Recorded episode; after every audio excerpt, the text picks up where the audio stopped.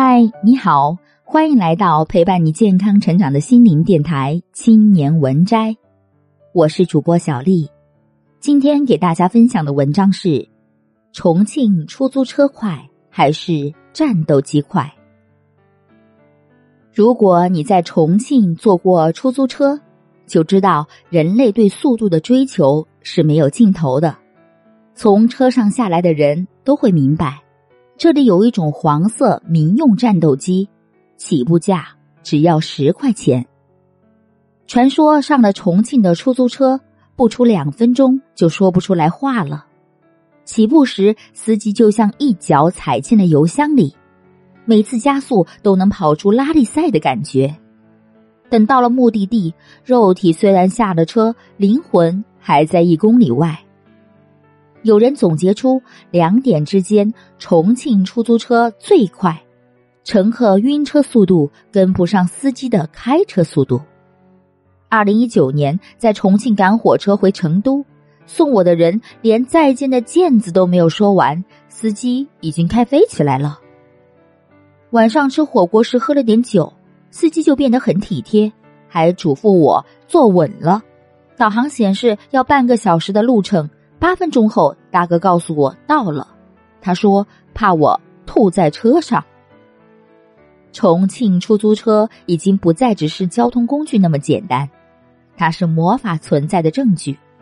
不止一位重庆人建议失恋了就去搭车，通过司机高水平的驾驶技巧的安慰，一下车就想开了，还是活着比较重要吧。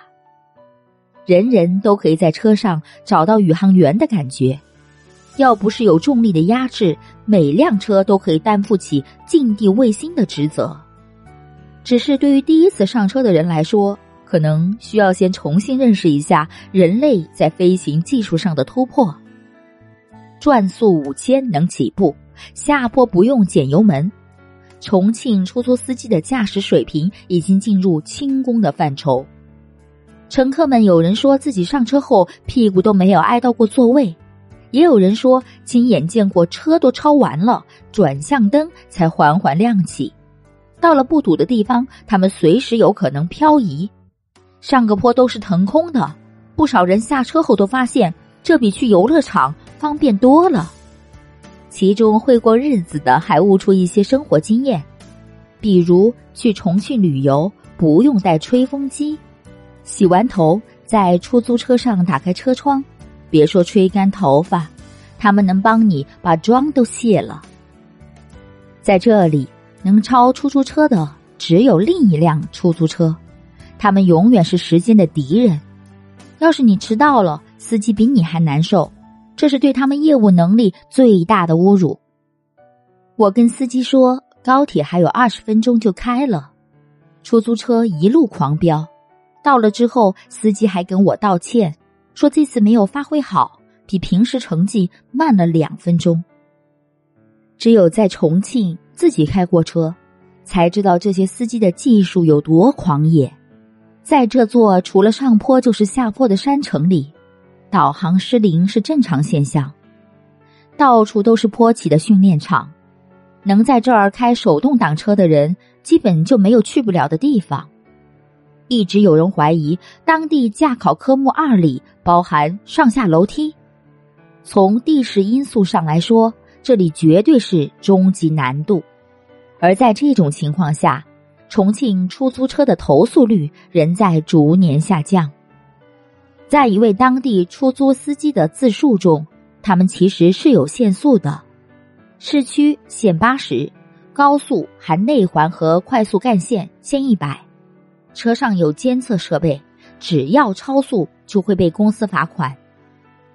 所以有时候不是我们开太快，而是你们开的太慢了。他们的技术总是可靠，能开到八十，绝不开七十九。同时又会在必要的时刻展现出应有的温柔。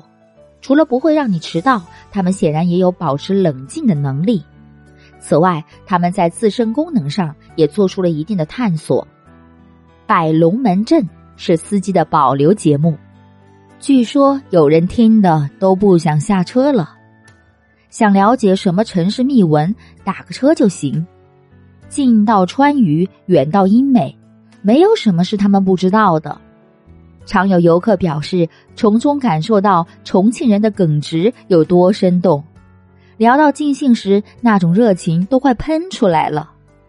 那次去重庆，一听我是广西来的，司机师傅突然唱起了山歌。如今，每年都有无数人到重庆体验当地特有的魔幻感。坐一次出租车也成了很多人想要打卡的旅游项目之一。尽管车技上已经达到了顶级水平，但首要保证的还是安全驾驶，不然起飞容易，降落的时候就有点麻烦了。有位本地的朋友曾在一场酒局之后分享了前半生最难忘的事儿，他永远也忘不了司机在长江边漂移的那个雨夜。司机刹车一脚，我脑壳晕。